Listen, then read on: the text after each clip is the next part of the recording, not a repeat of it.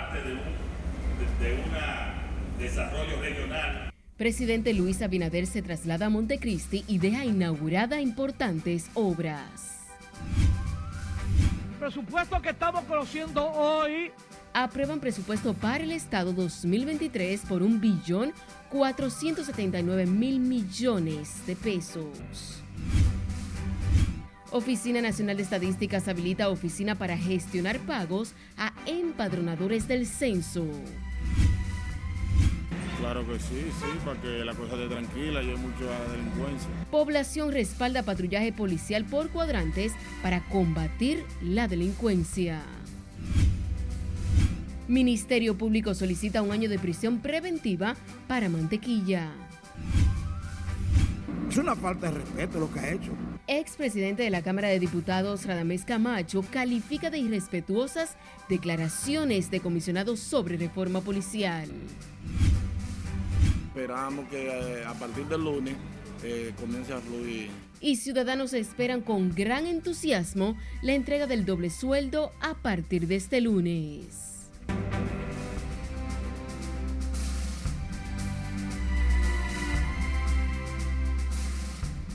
Buenas noches, feliz viernes, bienvenidos a esta emisión estelar de Noticias RNN. Soy Janeris de León, tenemos mucha información, así que vamos a iniciar de manera inmediata.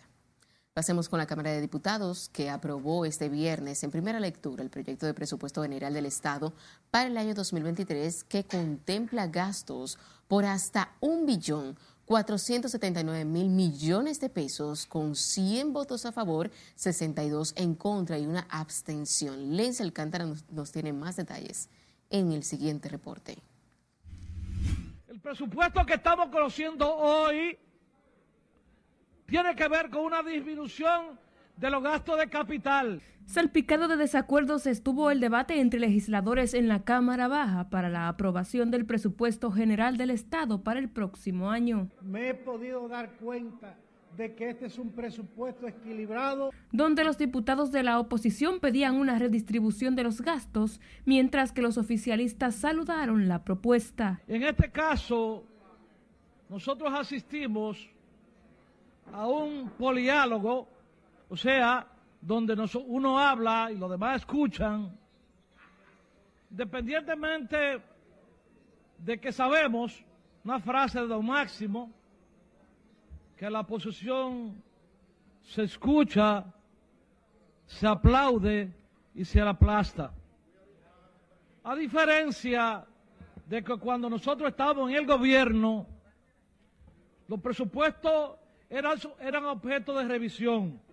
Recuerdo, presidente, que estando aquí con nosotros, escuché justamente a Gustavo decir desde ese escenario donde él está, porque se sentaba justamente ahí, todo lo contrario de lo que ha dicho hoy. Gustavo fue capaz de decir públicamente que la minoría se escucha, se aplaude y se aplasta.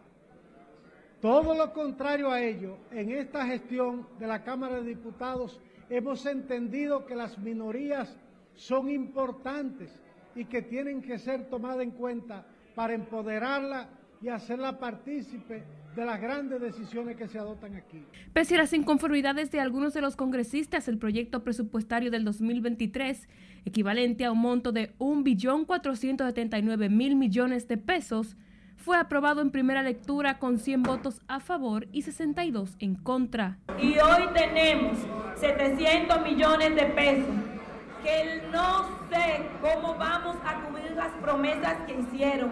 No tenemos agua potable y no veo en el presupuesto que se resuelve el agua potable. No tenemos una comunidad, Ramón Santana, por falta de un puente incomunicada con 42 eh, eh, comunidades, un municipio, y tampoco veo que se resuelva. Aprobado en primera lectura. Procedemos a cerrar esta sesión extraordinaria y les convocamos para el próximo martes. En el interín también surgió la intención de aprobar el presupuesto del 2023 de urgencia y en dos lecturas consecutivas una propuesta presentada por el vocero del PRM, Julito Furcal, quien minutos después retiró su sugerencia alegando que los diputados opositores necesitarían más tiempo para analizar la pieza. El proyecto de ley aprobado por los diputados prevé ingresos consolidados por el orden de 1.115.861 millones de pesos y fuentes financieras consolidadas ascendentes a 363.257.8 millones de pesos en tanto que contempla gastos ascendentes a 1.321.350.8 millones de pesos y aplicaciones financieras consolidadas por 157.768 millones de pesos. Lenzi Alcántara, RNN. La Oficina Nacional de Estadísticas informó que dispuso un centro de servicio de información para agilizar los procesos de consulta de los pagos de viáticos y honorarios para el personal del décimo Censo Nacional de Población y Vivienda 2022. Dicho centro estará ubicado en el primer nivel del edificio de oficinas gubernamentales Juan Pablo Duarte, conocido como Huacalito, donde el personal interesado podrá acercarse a conocer el estatus de su pago. El pasado 30 de noviembre, la Oficina de Estadísticas cerró la primera etapa del décimo censo y se estima que los resultados se den a conocer para el primer trimestre del año 2023. En tanto que empleados del sector público esperan con ansias el inicio de la entrega del doble sueldo a partir de la próxima semana, que dinamizará la economía de las familias dominicanas. Escala Guichardo nos pone el tanto. esperamos que eh, a partir del lunes eh, comience a fluir la economía y a ver más gente en la calle. Con optimismo, el sector público aguarda por el desembolso del denominado sueldo 13 a partir del próximo lunes, uno de los pagos más esperados por los servidores públicos, pensionados y militares. El desembolso de más de 25 mil millones de pesos que hará el gobierno por concepto de regalía pascual mantiene expectantes a comerciantes que esperan un dinamismo en sus ventas con el inicio de la temporada navideña. a través de eso la economía se dinamiza como es natural. ¿De qué forma, por ejemplo? Bueno, que la gente cuando obtiene eh, su sueldo 13, pues hace inversión en toda la área. La economía puede mejorar un poco más porque es un sueldo eh, extra que recibe la gente y es algo que ya la gente, es una, una costumbre esperar eso para reactivar un poco más alguna cosa que necesita y de verdad que sí, mejora la economía. El pago del doble sueldo alivia a los empleados del sector público y comerciantes que quieren, además de agasajar a sus seres queridos, avanzar con los preparativos de Navidad y saldar deudas. Bueno, esperamos que aumente, a pesar de que la gente está llena, lleno de deuda, la gente debe mucho, eh, está esperando mucha gente para eh, pagarle al otro que debe y muchas veces quizás no le queda para salir a, comprar, pero el dominicano siempre vive haciendo lío, paga uno y, se mete en otro. A veces la gente se excede y hace gastos innecesarios y después, a principio del próximo año entonces, vienen los problemas económicos. Los primeros en cobrar el doble sueldo serán los pensionados miembros de las Fuerzas Armadas y la Policía Nacional, como cada año para esta temporada, las autoridades implementarán un reforzamiento policial en las calles y plazas comerciales como garantía de la seguridad ciudadana. La regalía pascual o doble sueldo se pagará a todas las instituciones del gobierno central, así como las descentralizadas. Es Carelet Guichardo, RNN. El patrullaje policial por cuadrante iniciado por Interior y Policía este viernes para combatir la delincuencia y la criminalidad fue respaldado por la población que considera oportuna esta iniciativa en el mes de diciembre. Juan Francisco Herrera con los detalles. Claro que sí, sí, para que la cosa esté tranquila y hay mucha delincuencia. La ciudadanía está esperanzada de que tendrá buenos resultados el patrullaje policial por cuadrante para contrarrestar los actos delictivos. Bueno, es importante siempre y cuando se lleve a cabo. Que los policías no lo agarren aquí y lo suelten allí por dinero, porque ese es el problema.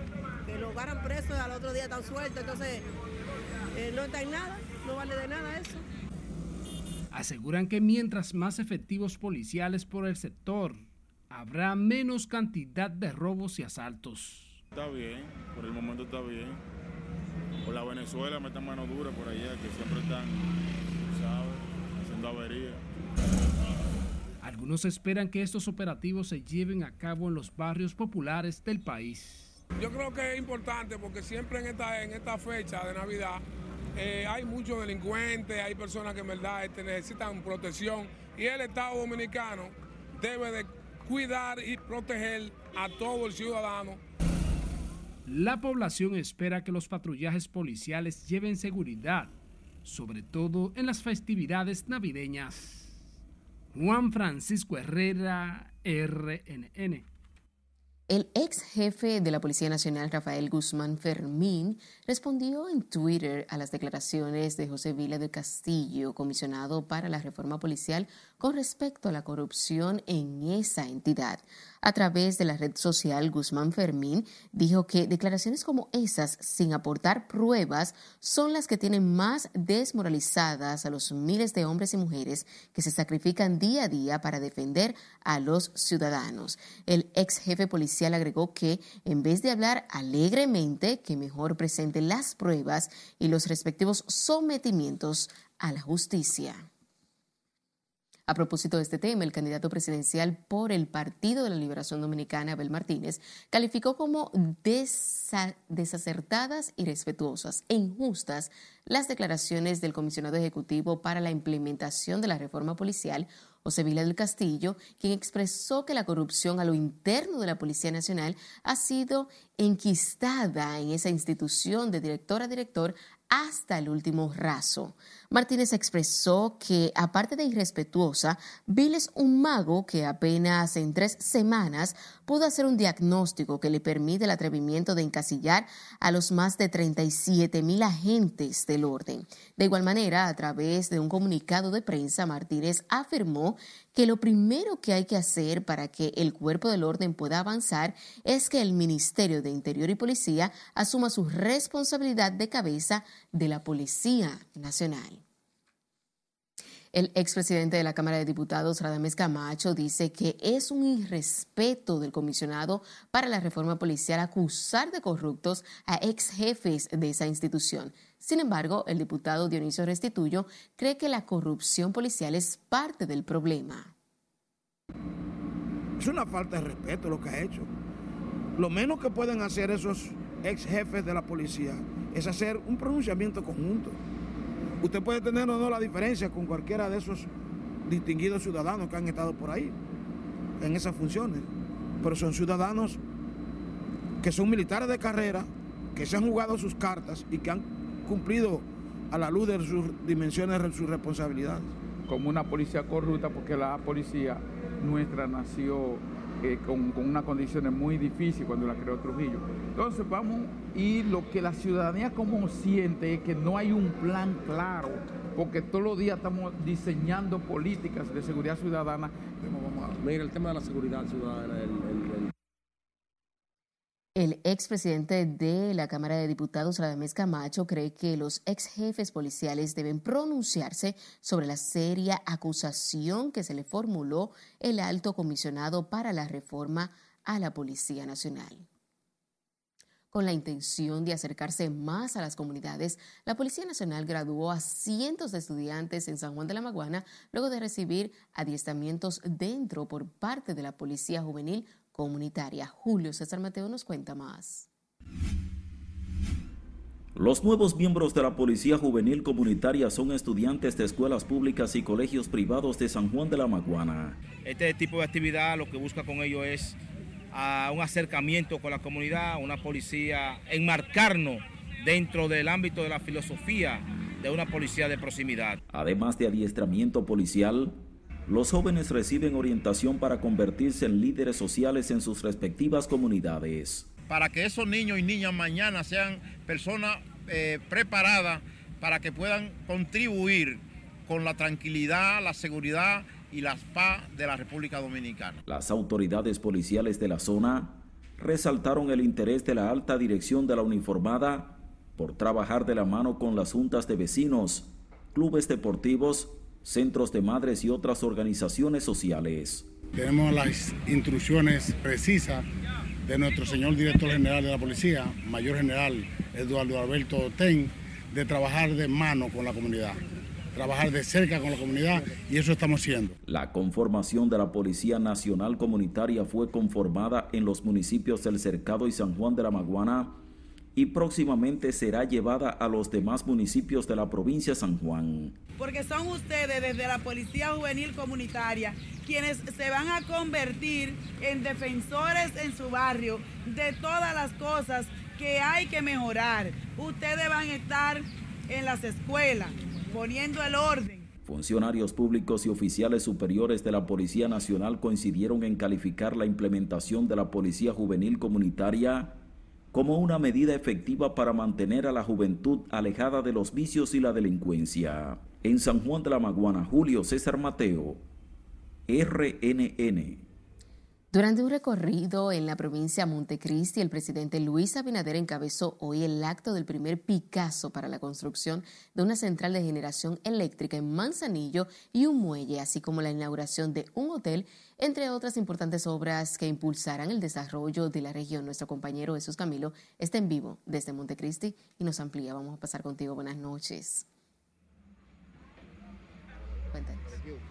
Muchas gracias, buenas noches. Así es, en su primera actividad aquí en Montecristi, el presidente Luis Abinader encabezó el acto de primer Picasso para la construcción de una, una planta de generación eléctrica que aportará al sistema unos 850 megavatios con una inversión que supera los 1.700 millones de dólares y que será ejecutada por la empresa el consorcio Manzanillo Gas and Power y Manzanillo Energy. Esta obra también aportará unos 10.000 empleos directos e indirectos a la región noroeste, en tanto que el mandatario garantizó que continuará impulsando políticas públicas para el fomento al desarrollo y la inversión local, además la extranjera, por el bienestar de los dominicanos. La generadora contribuirá a disminuir el déficit energético en la zona, según los inversionistas,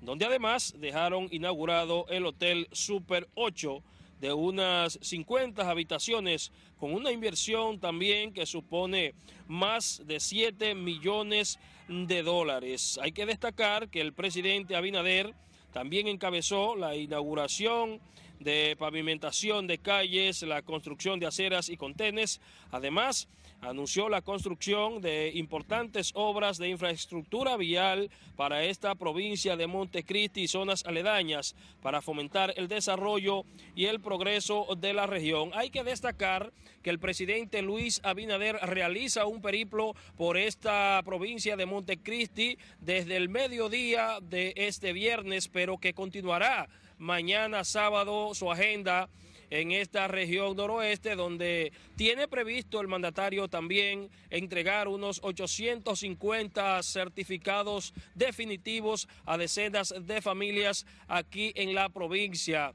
También el mandatario tendrá la oportunidad de dar el primer Picasso para dejar iniciados los trabajos de otras importantes obras aquí en la región. También el presidente Luis Abinader destacar que ha tenido encuentros privados con algunas personalidades y esa ha sido pues la agenda que ha desarrollado el primer mandatario aquí en esta provincia de Montecristi. Mañana, Dios mediante, continuaremos llevándole las informaciones. Por el momento es todo lo que tengo. Retorno ahora con ustedes al set de noticias. Gracias por este reporte en vivo. Recuerde seguirnos en las diferentes cuentas de redes sociales con el usuario arroba noticias RNN a través de nuestro portal digital www.rnn.com.do porque actualizamos todas las informaciones las 24 horas del día, los 7 días de la semana.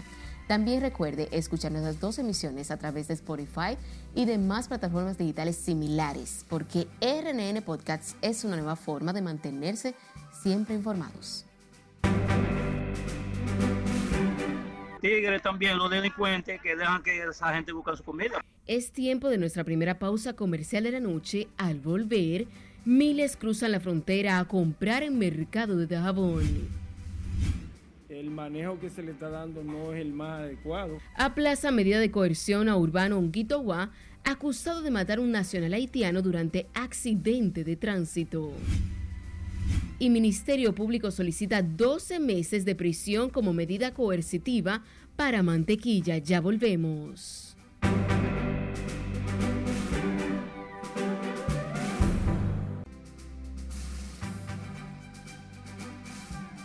Estados Unidos sancionó este viernes a dos políticos haitianos a los que acusa de haber utilizado sus cargos para traficar drogas desde Venezuela hasta territorio estadounidense. Catherine Guillén está con nosotros y nos presenta el resumen de las internacionales. Buenas noches, Catherine.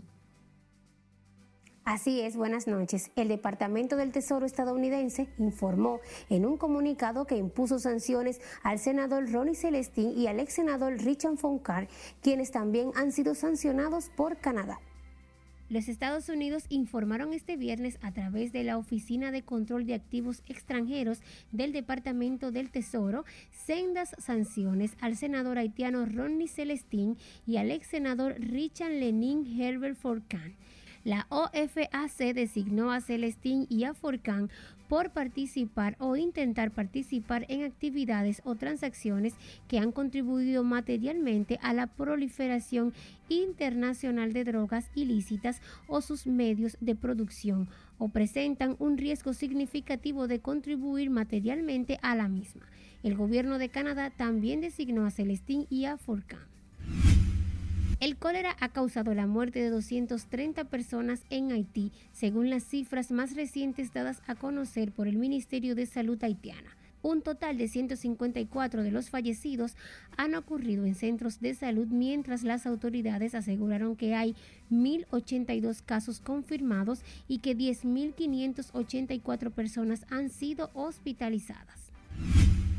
El Consejo Nacional de la Sociedad Civil Haitiana expresó su profunda preocupación por el recrudecimiento de la inseguridad en Haití, por lo que solicita a los países amigos de esa nación el despliegue de una fuerza internacional para acompañar la Policía Nacional.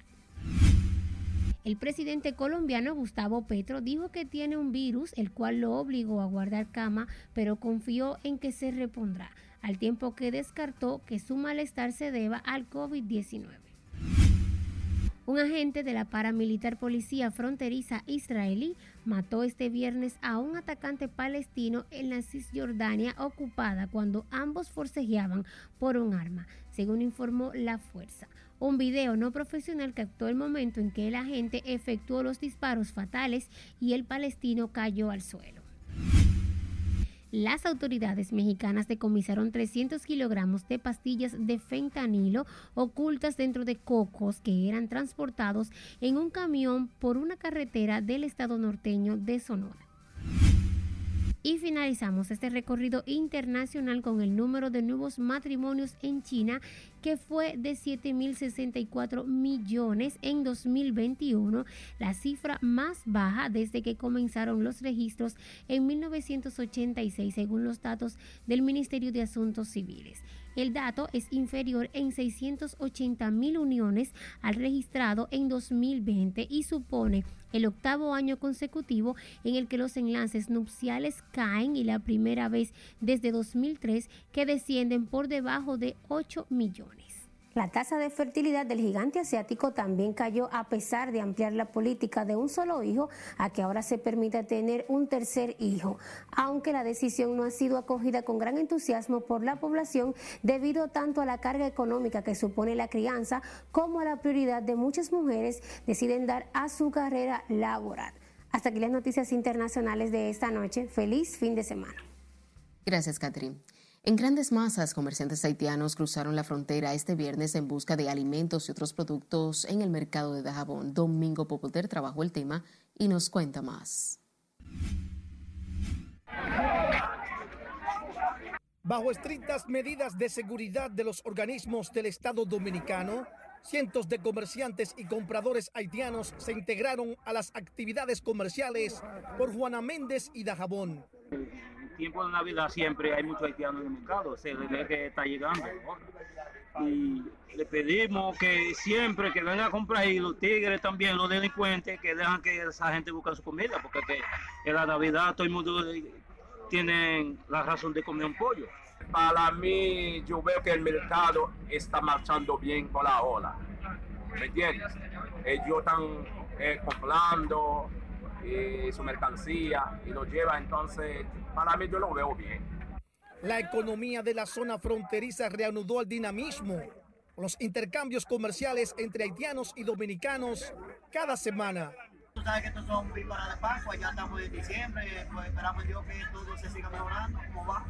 Que vengan los haitianos a comprar, que lo estamos esperando, lo estamos esperando que vengan a comprar, que ya aquí está todo normal, que aquí está todo bien, gracias a Dios. Eh, aquí vendamos tipo de bebidas como vino, extracto, malta india, chichera en este camión, pero aquí, hay, aquí, hay, tres grupos de exportación. En este camión se vende mantequilla, sazón, y en aquel lado se vende salsa, jabón río. Se recuerda que debido a las deportaciones llevadas a cabo por las autoridades dominicanas en contra de aquellos extranjeros que residen en el país sin ningún tipo de documentación, el comercio se había visto afectado. Hoy miles de haitianos compran y venden alimentos y mercancías junto a cientos de dominicanos que se desplazan desde distintas partes del país a la zona fronteriza sin ningún tipo de dificultad. En Dajabón, provincia fronteriza, Domingo Popoter, RNN. Y sepa que el director de migración le salió al frente a los pronunciamientos de los sacerdotes fronterizos respecto a las deportaciones, a quienes le pidió muestren cómo hacer las repatriaciones. Si le dice aquí no tienen la historia. Nosotros hemos hecho un trabajo que siempre hemos dicho apegado a la ley los últimos en arremeter contra las formas en las que se producen las repatriaciones fueron los sacerdotes católicos fronterizos, a los que el director de migración de inmediato les respondió. Yo quisiera que los sacerdotes nos ayuden a buscar la forma de deportar, que no sea, que no sea la que hacemos. Si ellos tienen una fórmula mejor, que nos ayuden, que aporten, nosotros estamos abiertos a que nos ayuden, que nos orienten, que nos den, que nos den alternativa. Venancio Alcántara también volvió a negar que deporten niños sin sus padres. Lo que hacemos es con los niños que se los entregamos a Conani cuando los interditamos y los adultos lo tenemos. Si ustedes van a nuestra base de datos, en nuestro procesamiento, usted no encuentra un solo niño en, una, en un lugar donde alojamos a los que interditamos para deportarlos, que no son presos. El titular de migración dejó claro que solo cumplen con la ley y defendió las condiciones en las que realizan las interdicciones. La manera de llevarlo seguro es llevarlo en esos vehículos que están protegidos porque de otra manera ellos se salen. Eh, nosotros hemos tenido casos de haitianos que rompen la guagua por debajo y se salen y se tiran. Hemos tenido casos de varios eh, agentes nuestros que han sido agredidos internos en clínica, con brazos rotos, con heridas punzantes. Venancio Alcántara habló con este medio de comunicación previo al encuentro estratégico de fiscales, jueces y actores de sociedad civil sobre la persecución y judicialización de la trata de personas en República Dominicana. El día de hoy estará centrado en lo que son sentencias favorables para las víctimas y no para las personas malas que ponen en peligro la vida de las mujeres y de las niñas. Sila Disaquino, RNN. Nos vamos ahora a Santiago, donde un hombre mató a tiros a una mujer de 32 años en La Canela, alegadamente porque su expareja se negaba a reconciliarse. Junior Marte nos cuenta. El sangriento caso se produjo en el lugar de trabajo de la dama Arisleida de los Santos Martínez, quien fue ultimada a tiros por su expareja, Sergio de Jesús Fernández. Hemos conversado con familiares, con personas que escucharon los disparos en el momento y las declaraciones son que él llegó, él llegó ante ella, una serie de reclamos y luego ya el desenlace todos sabemos.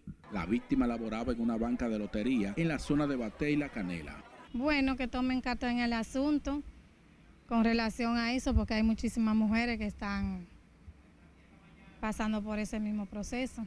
El victimario tan pronto cometió el hecho intentó suicidarse y se encuentra en estado delicado en un centro de salud. Si una mujer a usted no lo quiere, ahí hay demasiado. hay millones de mujeres. Entonces yo no, yo creo que no es posible que un hombre, porque la mujer le diga no te quiero, debe de emprender y que quitarle la vida y qué sé yo qué. Yo creo que eso no está bien.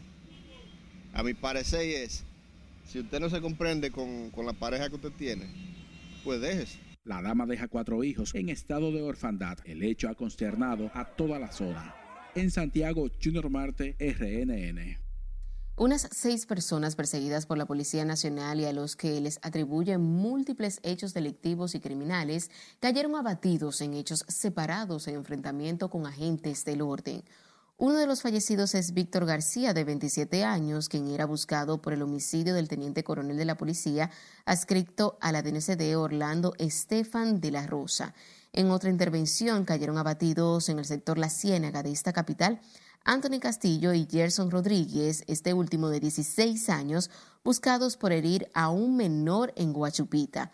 De su lado, en Santo Domingo Norte, murió en un hospital Jensi Cepeda, herido por una patrulla, una patrulla policial cuando se resistió a ser apresada. Los dos hombres restantes cayeron en Santiago y La Romana, según el informe de prensa de la Policía Nacional. La Dirección Nacional de Control de Drogas, junto a miembros del Ministerio Público y la Policía Nacional, ocuparon más de 279 mil gramos de distintos narcóticos en todo el país. En más de 5.000 operativos y allanamientos, la DNCD sacó de las calles importantes cantidades de marihuana, cocaína, crack, así como 1.735 pastillas de éxtasis. En las operaciones dirigidas para contrarrestar el microtráfico de drogas, se detuvieron 2.447 personas y se confiscaron 25 armas de fuego, entre ellas pistolas, revólveres y escopetas, 45 armas blancas, municiones y 7 carros, además de 163 motocicletas y 672 celulares. En otra información, el juzgado de paz de tránsito que funciona en la casa del conductor de la avenida Bolívar aplazó para el próximo miércoles a las 9 de la mañana el conocimiento de medidas de coerción contra el urbano Elvis Manuel Santos Alcántara, mejor conocido como Honguito acusado de violar varios artículos de la ley de tránsito y de atropellar a una persona que falleció tras ser impactada por el artista. Scarlett Wichardo nos cuenta más. Fue algo demasiado rápido en menos de una hora fue aplazado el conocimiento de medidas de coerción contra Honguito Ua, acusado de atropellar a una persona, huir y mentir a las autoridades al presentar como responsable del hecho a otro conductor. He dicho ha sido sensacionalista, eh, todo se está exagerando verdaderamente. El manejo que se le está dando no es el más adecuado. Eh, se está manejando los temas de una manera incluso hasta un poco desleal por razones que demostraremos luego. Eh, Fue un aplazamiento por los fines de la parte traer presupuesto nuevo porque no se, no se pudieron preparar a tiempo. Yo por lo menos me siento un poquito orgulloso porque veo que está, que está haciendo justicia. Como parte del proceso, las autoridades apresaron también a Eric Rafael Peralta Ortega, primo del urbano Elvis Manuel Santos Alcántara, por violar el artículo 309 de la Ley de Movilidad, Transporte Terrestre, Tránsito y Seguridad Vial. Que es el ofrecimiento de datos falsos. Pero el señor Erin, como le dijo y ratificó ante las autoridades, no estuvo en el lugar de los hechos.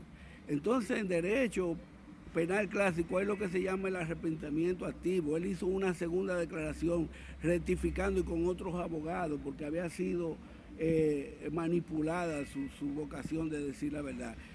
El exponente urbano está acusado de atropellar en la avenida Duarte del Distrito Nacional a una persona que falleció en la escena el pasado 29 de octubre. La víctima fue identificada como Elma Avener, de nacionalidad haitiana, quien se desplazaba en una motocicleta y tras el accidente fue abandonado por el cantante y sus acompañantes. Es Carelet Guichardo, RNN. El Ministerio Público depositó la tarde de este viernes el expediente de medida de coerción contra Wilkin García, alias Mantequilla, donde solicitan 12 meses de prisión preventiva al acusarlo de estafar un sinnúmero de personas en Sabana Grande de Boyá a través de una financiera. El Ministerio Público ha informado que García, quien fue apresado el pasado miércoles, captó 150 millones de pesos a través de una empresa no regulada llamada Inversiones 3.14, que no era más que un negocio piramidal. La audiencia de solicitud de medida de coerción de Mantequilla está pautada para este sábado a las 10 de la mañana.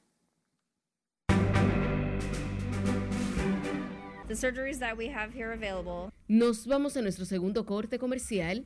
Cuando estemos de vuelta, Buque de Estados Unidos ha brindado asistencia a más de 100 pacientes.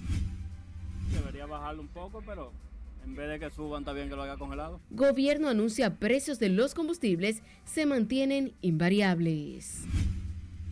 Y alcalde de La Vega es ratificado en Fedomú. Esta es la emisión estelar de noticias RNN. No le cambie que ya volvemos.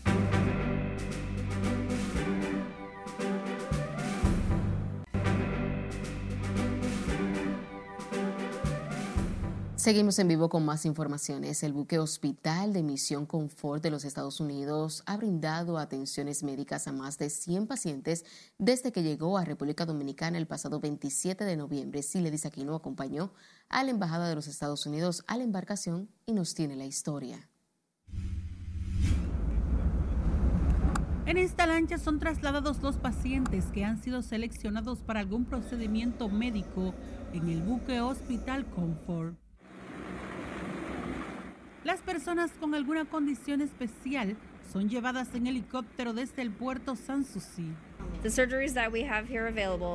Cirugías que tenemos aquí disponibles son cirugía general, urología, cirugía plástica, pediátrica y algunos otros procedimientos quirúrgicos.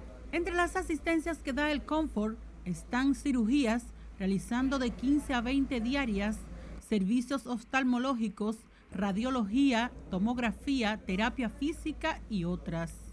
También cuenta con un banco de sangre con capacidad para la refrigeración de más de 3.000 unidades que luego son procesadas por bioanalistas. Nosotros somos los bioanalistas de aquí del banco de sangre. Aquí estoy con mi compañero segunda clase Palifox. Eh, aquí tenemos actualmente 770 unidades de producto congelado que están dispuestos a hacerle el proceso para dárselos al equipo de operaciones. Decenas de médicos y otros voluntarios dominicanos acompañan a los estadounidenses en las labores humanitarias. Muy contentos, porque como saben son procedimientos que son un poco costosos para personas que quizás no tienen acceso a los recursos para, para tenerlo. Entonces tener estos profesionales tan capacitados para hacer esas cirugías sin ningún costo es se han ido de aquí con muchas sonrisas, realmente, el tiempo que tengo acá. El buque Hospital Comfort es un barco de guerra que en tiempo de paz los Estados Unidos utiliza para llevar ayuda humanitaria a los países socios. Estas son las camas que han recibido a los cientos de pacientes que han atendido y atenderá el buque Hospital Comfort hasta el día 7 de este mes. Los pacientes reciben todas las atenciones dentro del barco atracado en alta mar. Sila Disaquino, RNN. En el día de hoy, la cifra del COVID-19 en la República Dominicana suman otros 349 nuevos contagios del virus detectados tras realizar unas 3.215 muestras en las últimas 24 horas. Según el boletín 988 emitido por el organismo de salud para el día de hoy, el país ahora tiene 1.838 casos activos, una positividad diaria de 21.18%, mientras la ocupación hospitalaria ascendió a 1.8%. De acuerdo a este informe, el país debe estar atento debido al repunte que presenta el virus en las últimas semanas. Sin embargo, no se han notificado nuevos decesos por COVID-19 en las últimas 24 horas, por lo que el total de defunciones se mantiene en 4.384 personas. El Instituto Hospital del Mar de Investigaciones Médicas de Barcelona, España, realizará un ensayo clínico para determinar si una nueva molécula sirve para mejorar el rendimiento cognitivo de personas con síndrome de Down. El ensayo se hará con personas, con 45 personas que continúen el síndrome, tras probar la molécula en 68 individuos sanos voluntarios y se determinó que es segura. En este programa de la Unión Europea participan varios organismos cuyo objetivo es mejorar la memoria de trabajo. En otro orden, los precios de los combustibles vuelven a mantenerse sin variación, lo que representa un alivio para la población en la primera semana del mes de diciembre y la preparación de las fiestas navideñas. Catherine Guillén habló con choferes y amas de casas y aquí la siguiente historia. Mantener sin variación el precio de los combustibles representa un alivio para la población. Así aseguraron los principales consumidores de este preciado líquido que moviliza todo un país. Claro, estamos de acuerdo. ¿Por qué? Oh, pues imagínate si sube más no llevó, no llevó quien nos trajo. Bueno, sí, es muy bueno, pero a mí verdaderamente no me dan nada. Para la semana del 3 al 9 de diciembre, el gobierno informó que los precios de los combustibles se mantendrán sin variación, evitando con esta medida alzas principalmente en el gasoil regular por 37.63 pesos y el gasoil óptimo por 39.53 pesos. Está bien, debería bajarlo un poco, pero en vez de que suban, está bien que lo haga congelado. No, porque si lo congeló es para subirlo.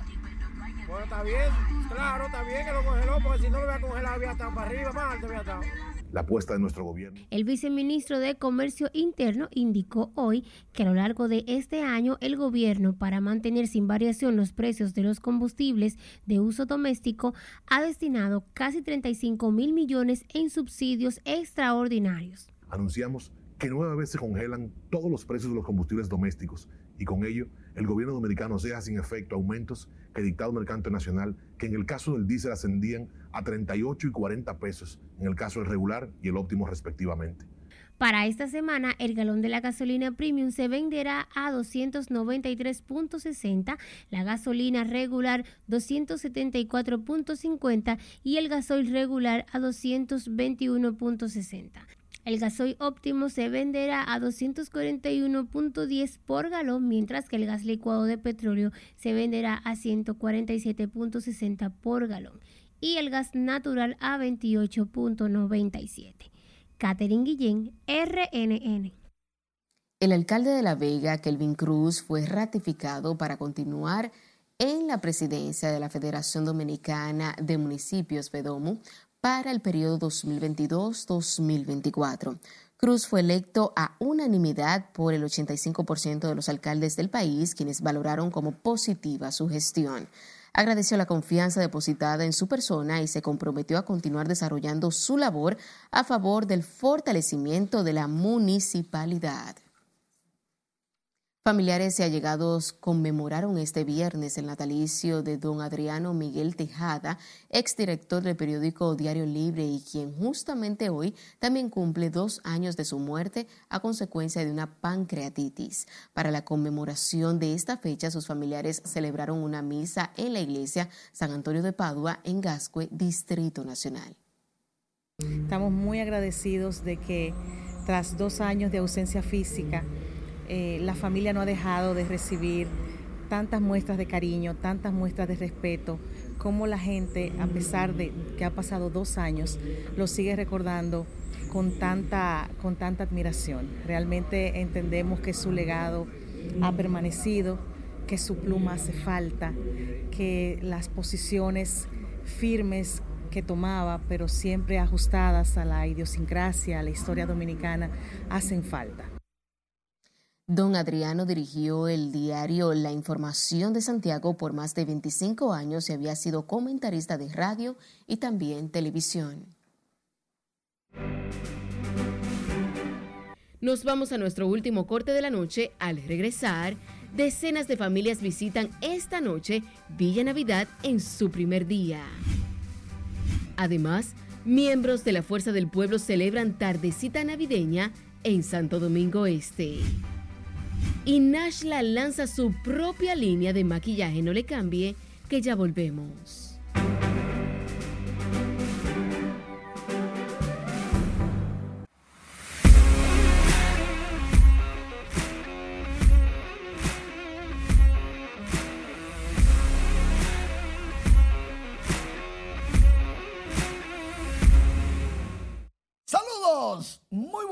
Feliz inicio del fin de semana. Iniciamos con el juego más temprano en el estadio Quiqueya Juan Marichal. Los Tigres del Licey se enfrentaban a los Leones del Escogido. Bien tempranito, una doble cartelera, cuatro juegos este viernes.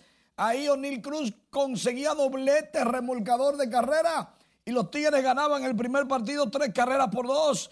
Ganó el lanzador Brooks Hall, perdió Steven Cruz, Jairo Asensio salvó el encuentro los Tigres del Licey cerca de oficialmente clasificar al round robin. Sabemos que están ya en el round robin, pero falta la matemática, falta la estadística, falta la oficialidad. Y esto lo pueden conseguir en cualquier momento porque ganando la doble cartelera, porque en el segundo juego ya los Tigres están también delante de los Leones del Escogido, 4 por 2 en la alta de la octava se colocan con 27 victorias y solo necesitarían una derrota de los toros para clasificar incluso esta misma noche. Si los toros ganan a las estrellas, bueno, pues con una victoria más clasifican los tigres o con una derrota de los toros, en cualquier momento lo hacen. Hablando de otro partido, los gigantes del Cibao derrotaron a las águilas cibaeñas Dos carreras por una gracias a este dejado caer de Eric Filia. Anotó Marcelo Zuna. Los gigantes del Cibao ganaron dos por una al compás de ocho hits. Cuatro solamente lograron las águilas. Ganó el lanzador Derry Loop. Perdió Randall Delgado, Fernando Rodney, la flecha.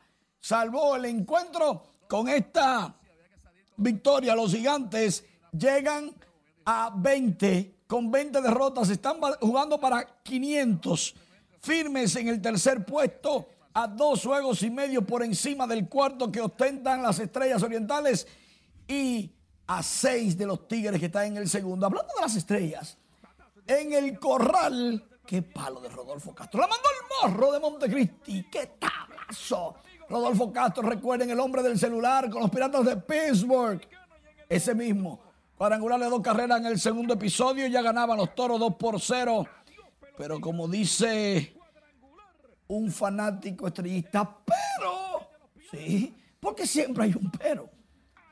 Creían ellos que iban suaves, que iban a alcanzar a los verdes, pero los verdes son, son difíciles los verdes. Ay, mira los niños gozando, caramba, qué chulería. Y el torolillo y la cosa. Pero vino José Tena y pegó elevado de sacrificio profundo al jardín derecho. Anotó la segunda, empataron las estrellas y en la parte alta del noveno con base llena vino detalle de Domingo Leiva, un sencillo remolcador de dos, de tres y ya los verdes están ganando tres por dos. Determinar los verdes ganándole a los toros tres por dos, cinco por dos, perdón, ya va cinco a dos. Entonces los Tigres del Licey estarían clasificando oficialmente al round robin este viernes. Como lo hizo las Águilas el pasado miércoles, aunque a todo el mundo se le fue la bola y dijeron que fue jueves, fue miércoles. Carl Anthony Towns está muy lesionado de su rodilla derecha. Demasiado. Hay daños en su menisco. ¿Qué quiere decir esto? Bueno, que de cuatro a seis semanas podría regresar. Podría. Eso siempre y cuando los ligamentos no tengan problemas. Él no chocó con nadie. Él simplemente se lesionó de sus propios pies y ahí lo vamos a ver con la cámara del tablero. Miren, él dio un paso y ahí le molestó, le craqueó la rodilla derecha y no podía afincar. Qué pena, ojalá se recupere pronto. En Qatar 2022, el último día de serie regular o de ronda normal de inicio, Uruguay ganó 2-0 a Ghana, se quedó fuera. Corea le ganó 2-1 a Portugal, pasaron Corea y Portugal. Serbia perdió de Suiza 3 por 2, pasó Suiza. Y 1 por 0 Camerún le ganó a Brasil para llevarse un premio consolación. Pasó Brasil a la próxima ronda y todo será este sábado cuando empiecen los octavos de final. Juego 11 de la mañana hora dominicana, 3 de la tarde hora dominicana. Sigo Argentina-Brasil, pujando ese Argentina-Brasil, Argentina-Brasil. Pero lógicamente hay que jugar, está difícil la competencia. Bueno, y si se pierden entonces cualquier tipo de información, que accedan a la página que tú le actualizas. rnn.com.de, pero principalmente nuestras plataformas de redes sociales están full de informaciones. Noticias RNN. Ahí sales tú, bien bonita. Muchísimas gracias, Manny. Decenas de familias asisten a Villa Navidad, el parque de luces navideñas y personajes de la época que se desarrolla en el Centro Olímpico Juan Pablo Duarte. Catherine Guillén estuvo visitando este espacio y aquí la historia. Hola, vinimos a disfrutar aquí al Parque de las Luces en familia luces, personaje e incluso hasta nieve es lo novedoso que trae el recién inaugurado Parque Villa Navidad, en el que los niños son los principales protagonistas, pero que se disfruta en familia. Muy bien, sí, muy bonito. Ojalá todo se pueda hacer, esto se pueda hacer todos los años porque vale la pena. Aquí uno trae los niños y ellos se divierten mucho también. ¿Cómo lo hace uno también? Está bien porque los niños divierten, disfrutan conocen cosas nuevas. Hay muchos niños que no tienen esas oportunidades y, aquí se distraen. En este primer día de desarrollo del parque, las pijamas y las fotos también fueron muy creativas. Vinimos para compartir y hacer una foto bonita, aprovechar el espacio que han dispuesto para nosotros, para la familia y nada, pasear, conocer. Las largas filas ya se empezaron a ver y es que todos quieren disfrutar del recorrido por el túnel de nieve, un área cerrada bajo frío que recrea el Polo Norte. Una iniciativa muy buena, es para la distracción de la familia, algo así necesitábamos después del tiempo en pandemia. La Navidad es sinónimo de amor y esta belleza que bueno, ha hecho el gobierno conjuntamente con empresas privadas, permite que la familia, no solo de República Dominicana, sino de personas del extranjero, como es mi caso, nos sintamos como en casa en Navidad. Gracias. No solo los dominicanos disfrutan de Villa Navidad, también las familias extranjeras, quienes aprovechan la noche para hacer turismo y admirar las hermosas decoraciones y novedades del parque porque las luces son súper bonitas. Tenemos la niña que les encanta y es realmente maravilloso. Conocíamos al Parque de las Luces hace años y ahora este es fantástico. El parque fue inaugurado ayer por el presidente Luis Abinader y la alcaldesa del Distrito Nacional, quien esta noche volvió a visitar el espacio para supervisar el desarrollo de este novedoso y temporal espacio familiar establecido en el Centro Olímpico Juan Pablo Duarte. Que puedan venir recordar cuando crezcan y sean adultos como nos pasó a nosotros, estos momentos especiales, porque te van a acompañar siempre. Y a mí me da una inmensa alegría ver sus rostros. Nosotros lo que hicimos fue traer a Villa Navidad el parque Villa Navidad, donde le tenemos juegos, tenemos mesas de picnic, tenemos juguetes. El Parque Villa Navidad estará abierto todos los días hasta el viernes 6 de enero en horario de 6 de la tarde hasta las 10 de la noche. Catherine Guillén, RNN. Dirigentes de la Fuerza del Pueblo en Santo Domingo Este realizaron este viernes la tardecita navideña con la finalidad de inscribir nuevos simpatizantes en ese partido. Ignacio Pérez, de la Dirección Central de la Fuerza del Pueblo, dijo que los residentes de municipios están participando de manera entusiasta. A la, a la gente en la tarde, aquí vale la redundancia, brindándole chocolate, té, café, galletitas pero el objetivo principal es inscribir a todo el que quiera hacerlo en la fuerza del pueblo. Eso es el objetivo de esta. Como esta, hay cuatro más en la circunscripción. el proceso de inscripción, los dirigentes de la Fuerza del Pueblo brindaron chocolates y picaderas por motivo del inicio de la Navidad.